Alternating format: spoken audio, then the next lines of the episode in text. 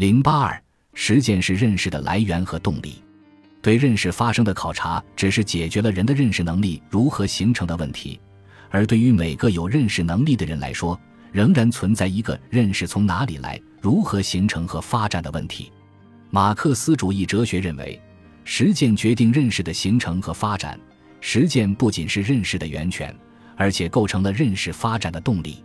实践之所以能够构成认识的来源，从最简单的道理讲，是因为人不能脱离实践而从外界直接获得知识。这一点，中国古代哲学家讲得十分透彻。荀子以朴素的语言说过：“不登高山，不知天之高也；不临深溪，不知地之厚也。”王夫之对“离行以为知，尊之而践行”的观点进行过深刻的分析和批判。马克思主义认识论立足于科学的实践观，从社会实践与人类认识辩证关系的高度分析，并科学地解答了认识来源的问题。实践是认识的来源。主要是指认识的内容是在实践活动的基础上产生和发展的，人是在实践活动中接触事物的现象，并通过思维活动透过现象发现本质，透过个别把握一般，透过偶然掌握必然，从而达到对事物的规律性认识。人的思维的最本质的和最切近的基础，正是人所引起的自然界的变化，而不仅仅是自然界本身。人在怎样的程度上学会改变自然界，人的智力就在怎样的程度上发展起来。马克思主义认识论肯定实践认识的来源，并不排斥接受间接知识的必要性。就人类总体认识而言，认识来源于实践。对每一个具体的认识主体来说，其绝大部分认识来自间接经验。任何人都不必也不可能事事直接经验，但是在你为间接经验。在他人则是直接经验，反之亦然。所以，人类的一切认识归根到底都是来自实践。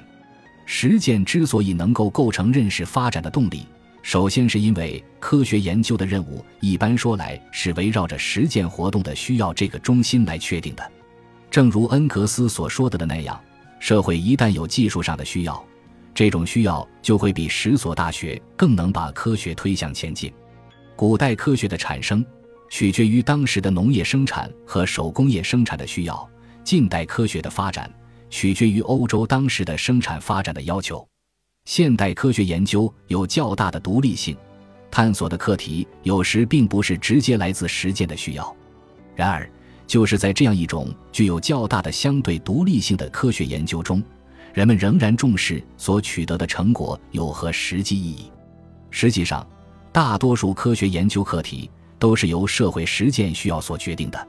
实践的发展不断提出新的问题，从而迫使人们不断进行研究、认识和解决，从而满足实践的需要。因此，实践的发展是认识发展的直接动力。其次，实践不仅产生了认识的需要，而且为认识的发展提供了手段，使认识的发展成为可能。实践为认识的发展所提供的手段，包括经验资料、实验仪器和工具等等。经验材料的提供，使思维有迷可吹；实验仪器的应用，大大提高了认识能力。现代化的观测手段和实验工具，如射电望远镜、电子显微镜、光谱分析仪、激光测试仪，以及可进行遥感遥测的人造卫星和宇宙探测器等。都是现代实践赐予科学实验的珍品。